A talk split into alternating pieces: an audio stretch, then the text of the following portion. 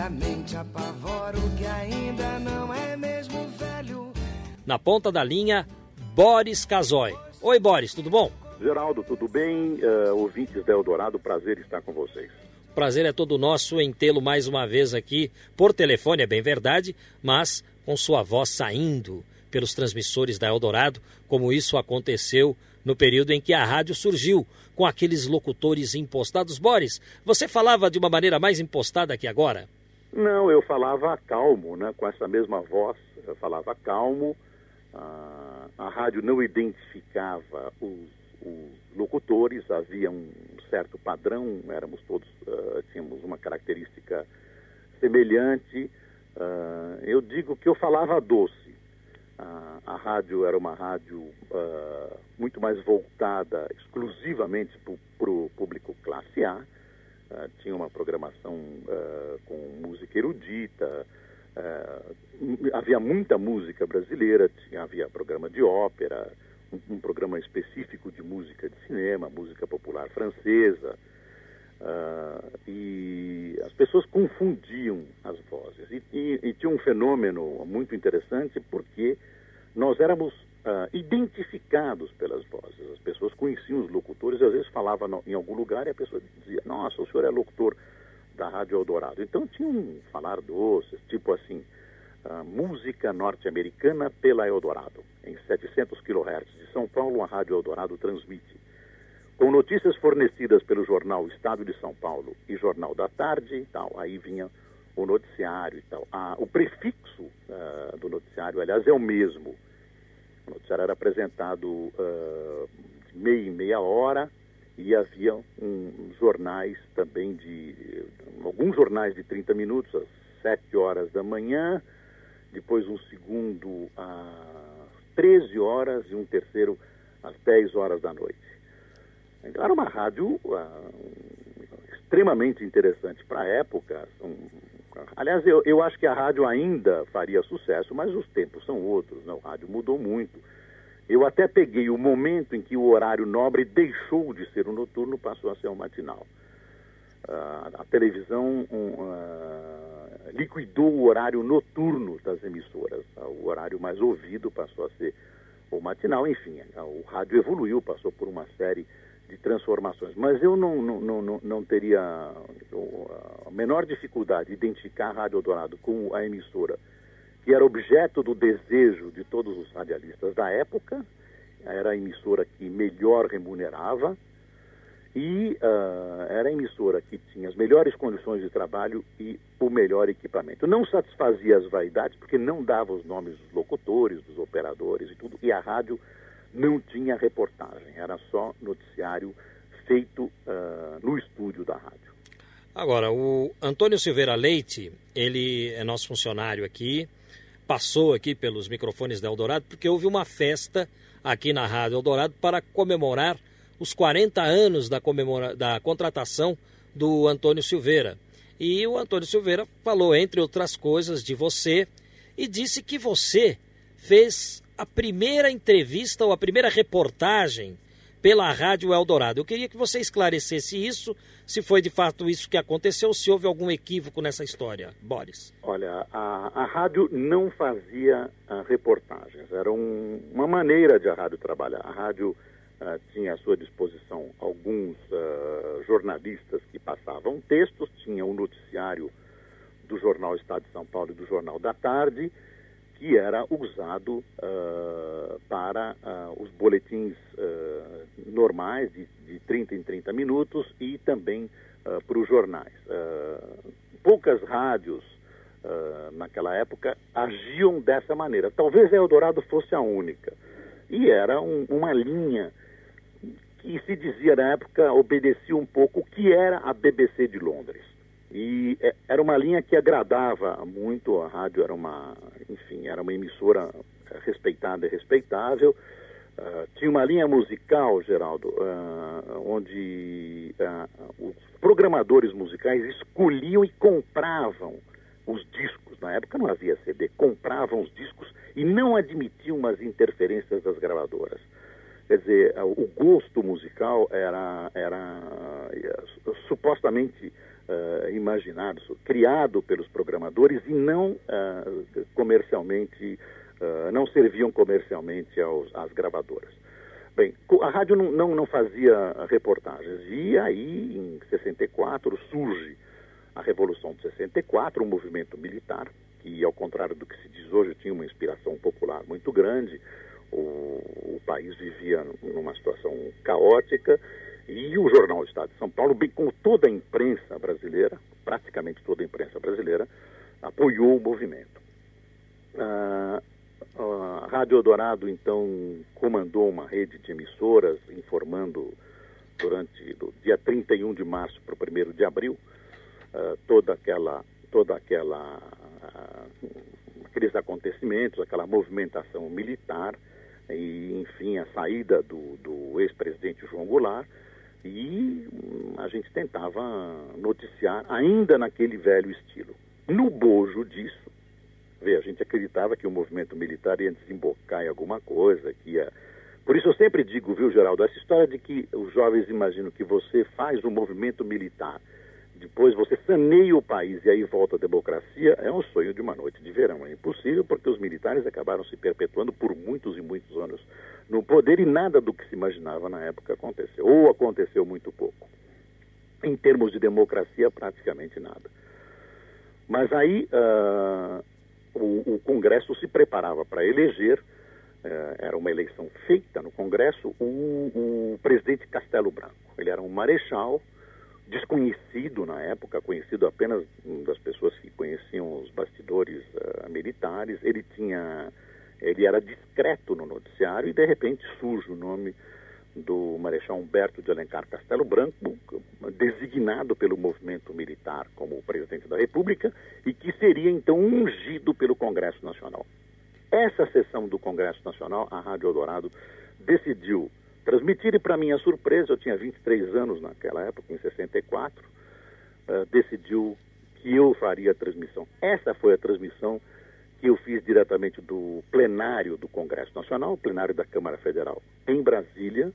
Uh, uh, eu, o, o, presidente, o, o ex-presidente Juscelino Kubitschek já era ex-presidente naquela época, Uh, os partidos ainda estavam mantidos, né? o Juscelino era candidato a presidente da República, se imaginava que o, uh, seria restabelecida rapidamente a ordem democrática, que o país seria colocado dentro de um quadro de disciplina democrática, que a Constituição que se acreditava ameaçada e o regime democrático que se acreditava ameaçado seriam novamente reinstaurados em toda a sua plenitude e que o, o, o, o, presidente Castelo Branco conduziria aquele processo, levando novamente a democracia. Então, eu, eu me lembro perfeitamente, estava na minha frente, a, a, a bancada uh, onde a rádio foi colocada uh, era ao rés do chão. Né? Hoje, hoje essa, essa área de imprensa está mais ao alto, então eu podia, eu estava junto do plenário, uma espécie de balcão junto do plenário,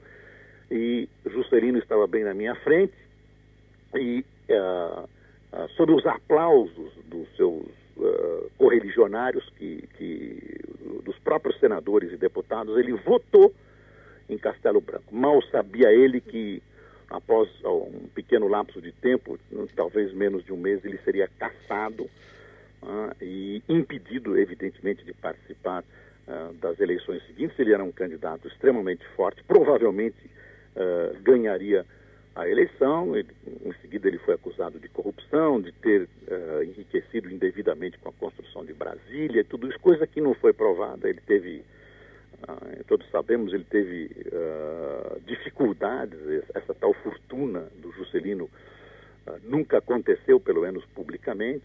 Mas ele foi afastado da vida pública. Mas essa, essa coisa dessa sessão é uma, é uma coisa que me faz pensar muito, porque não existe uh, momento mais feliz na vida das pessoas que os dias que se seguem às revoluções, especialmente o dia seguinte. Depois as coisas começam a cair na realidade e hum, nós vimos uh, a, o que a, essa realidade levou.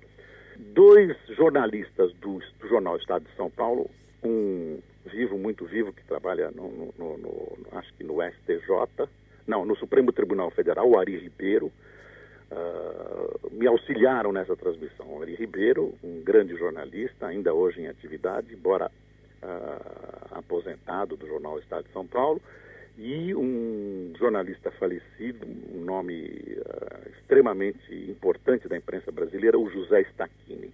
Então essa foi a primeira uh, reportagem efetivamente realizada, pelo menos é o que me diziam uh, da Rádio Eldorado. O Lima, o operador foi o Lima, o Lima. E nós, a viagem para Brasília naquela época era uma viagem, quer dizer, era Uh, era era uma, uma, a gente considerava uma coisa muito distante.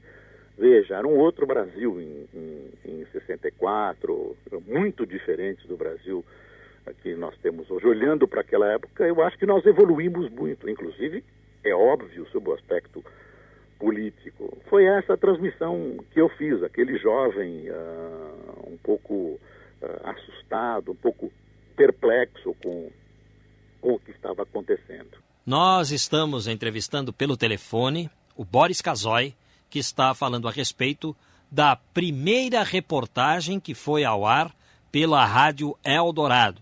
Primeira reportagem ao vivo transmitida por ele durante os acontecimentos de 1964. Quero falar de uma coisa. Adivinha onde ela anda? deve estar dentro do peito. Oh. Aqui no 700 kHz, São Paulo de todos os tempos, é o Lula Barbosa cantando Coração de Estudante, uma música feita para aquele filme Jango.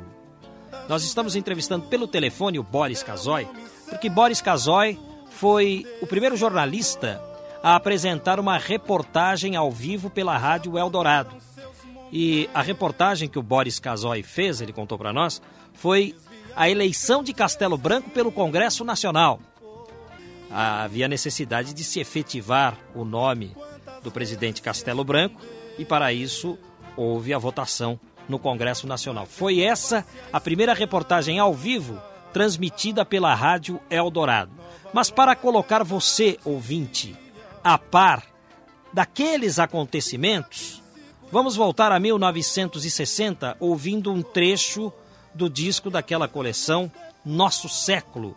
A narração é do Sérgio Viotti, porque a partir da posse de Jânio Quadros na presidência da República, ele que até 64 foi o último presidente eleito pelo voto direto, uh, Jânio ficou no cargo de presidente sete meses, depois renunciou e no lugar dele assumiu o então vice-presidente João Goulart, que não era bem visto pelos militares, porque alguns entendiam que o João Goulart era muito bem relacionado com os comunistas. E, por causa disso, houve toda uma movimentação política que acabou levando à queda do presidente João Goulart e da posse dos revolucionários de 64, tendo à frente Castelo Branco. Então, vamos a esse apanhado do que aconteceu da posse de Jânio até a queda de João Goulart, para que você fique por dentro e depois nós continuaremos o nosso bate-papo pelo telefone com o jornalista Boris Casoy. Vamos ouvir agora a narração de Sérgio Viotti. Jânio Quadros será o vencedor com quase 6 milhões de votos. A 15 de março de 61 em Brasília, Juscelino lhe transmite a presidência. Excelentíssimo senhor presidente Jânio Quadros, Tenho a honra, tenho a honra de passar às mãos de Vossa Excelência o comando da República, para o qual foi escolhido pela maioria do povo brasileiro. Para surpresa geral, Jânio renuncia após seis meses de governo. Seu vice João Goulart assume a presidência com poderes limitados. É o parlamentarismo. Jango consegue derrotar esse regime no plebiscito de 63. A propaganda foi intensa. Você que sabe que o presidente da República tinha direitos adquiridos pela Constituição. Você que sabe que as regras do jogo foram mudadas depois da eleição. Você que está vendo que o parlamentarismo não funciona. Você que tem o direito de escolher o seu presidente e o seu governador. Você que não admite desrespeito à Constituição. Compareça dia 6 e marque não. Não, não, não, não, não. Cresce a mobilização política no país. Da UNI nasce o Centro Popular de Cultura que produz peças, filmes e músicas. O povo brasileiro, embora pense, dance e cante como americano, não come como americano, não bebe como americano, vive menos e sofre mais. Isso é muito importante, muito mais do que importante. Pois critérios brasileiros os demais. Personalidade, personalidade, personalidade sem igual. Porém, subdesenvolvida, subdesenvolvida, essa é que é a vida nacional. Estimulado por uma onda de manifestações sindicais, estudantis e militares, Goulart anuncia as reformas de base.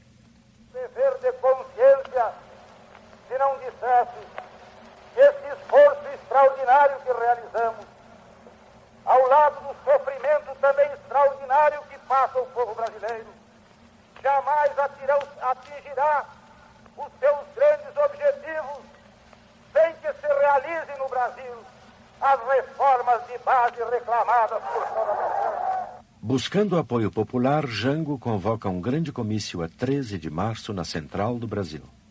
Estejam tranquilos que dentro em breve esse decreto será uma realidade. E realidade há de ser também a rigorosa e implacável fiscalização para que seja cumprido o decreto do aluguel, para que seja cumprido o decreto referente aos apartamentos. Dias depois, Luiz Carlos Prestes, em nome dos comunistas, cobra uma definição do presidente. Aquele comício que foi, sem dúvida alguma, o povo os trabalhadores, os patriotas e democratas, unidos em ação, vieram para a rua para dizer o que querem, para expor os seus pontos de vista e para, particularmente, perguntar ao presidente da República se está disposto a colocar-se à frente do processo democrático e revolucionário que avança. A 31 de março de 64, tropas saídas de Minas e São Paulo marcham sobre a Guanabara, desfechando o golpe que deporá Goulart. Pelo rádio, Carlos Lacerda desafia o almirante Aragão. Almirante Aragão! Almirante Aragão! Assassino monstruoso! Incestuoso miserável! Almirante Aragão, não te aproximes, porque eu te mato com meu revólver! Com a Revolução Vitoriosa, Castelo Branco assume a presidência. O governo será os das leis, o das tradições e princípios morais e políticos que refletem a alma brasileira. Percebe-se por estas gravações que passamos que ninguém estava contente em 64. Daí a eclosão do golpe numa tentativa de salvar o país.